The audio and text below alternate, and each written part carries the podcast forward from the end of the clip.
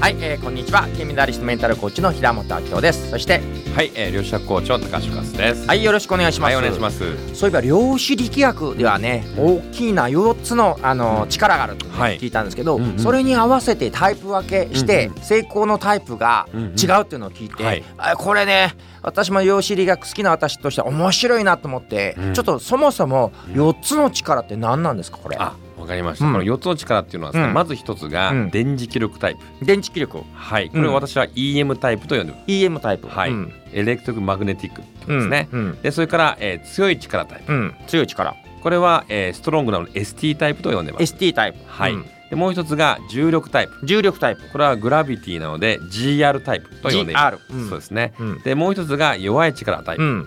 うんえーこれはですね、えー、要は WK、ウィークなので WK タイプと呼んでいます。うん。うんうん。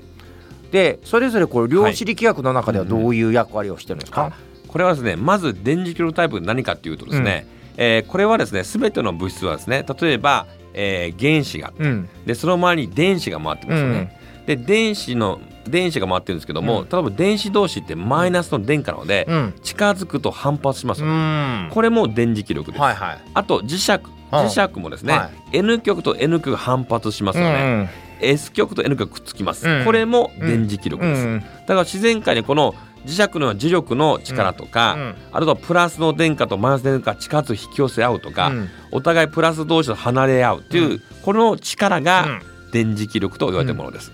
これ携帯が使えるのもこの電池気力ですか？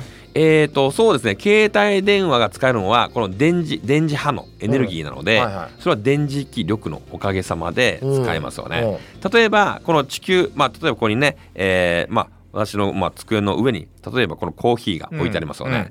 でそうするとこのコーヒーカップの、えー裏には電子があって、うん。そして、えー例えばこの机もですねマイナスの電荷があります。うん。つまりマイナスの電荷とマイナスの電荷同士で反発し合ってるんで、うん。物が起きるんです。おー。これが電磁気力のおかげで物が起きます。はいはい。でしかも実はこのもう一つグラビティというね、はいはい。重力が働きます。はいはいまあ物が置くってことははい。例えばこの、えーコーヒーカップを置くとですね重力が下に働きます、うん。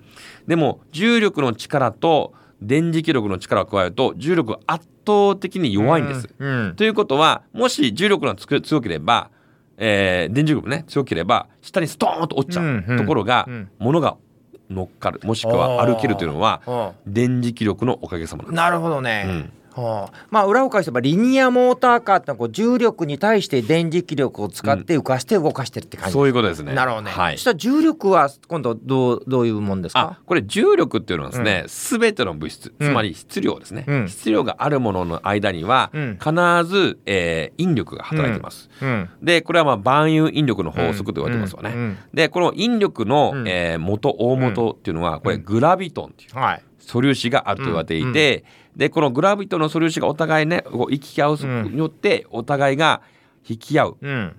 もの、うん。これがまあ重力ですね。うん。うん。なのでまあ全てのものにはもう万有ですから、うん。もうミクロの世界の例えば電子とか分子とか素粒子の間にも引力働くしそれがマクロの例えば平野本さんと私の間にも引力働いてます。うなんです。よそうなんです。うん。あと地球と月の間も働いてるしもう銀河系ともう全てのもの。だから全てのもうもう引力の万有ですね。万有ですか？らしかもその引力の力っていうのはもう無限大に働く、つまりうん。宇宙の果てまで一滴ぐらい働くんですよ。なるほどね、うんうん。それが引力。引力グラビティですね。はい、強い力と弱い力って何なんですかこの？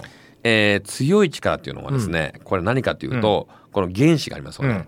その原子の中に原子核ってあります、うん。で原子核の中には中性子これがニュートラルな中性子、うんでそれから陽子これはプラスの電気です、うん。でこのプラスの中性子とか陽子を紐づけるこの核力のことを、うん。これえーとこれ強い力です、うん。強い力はですね実はグルーオン。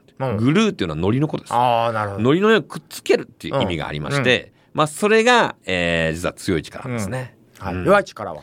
弱い力はですねこれは普通に原子ってうん。単に置いてあるだけでも、うん。もう自然に崩壊してニュートリノ、うーん。うん。まあ、例えば原子炉もそうですね、うん。原子炉も自然崩壊して原子がどんどん崩壊していくんですけども、まあ何もしなくても、うん。あの何もしないのがふわふわーってもう弱い力が働くんですよ。うん。でじゃあこの強い力と弱い力ってなんでそういう名前がついてるかっていうと、なんかエネルギーが強いとか弱いとかそういうことじゃなくてですね、えーこれは、えー電磁気力と電磁気力と比べてその力の強さが強いうん。ものを強い力と呼んでいて、で電磁気が弱いものは弱い力と呼んでると。うんで一番弱いの圧倒的に弱いのが重力グラビトンなんですよね。じゃあ強い順で言うと電磁気力あ強い力電磁気力弱い力グラビトンの順番ですそういう順番でなるほどねす。そして電磁気力が宇宙の果てまで1.9なんですよ。へ外まで。でもこの、えー強い力と弱い力は、うん。その力が及ぼす範囲がめちゃくちゃ短い小さい、い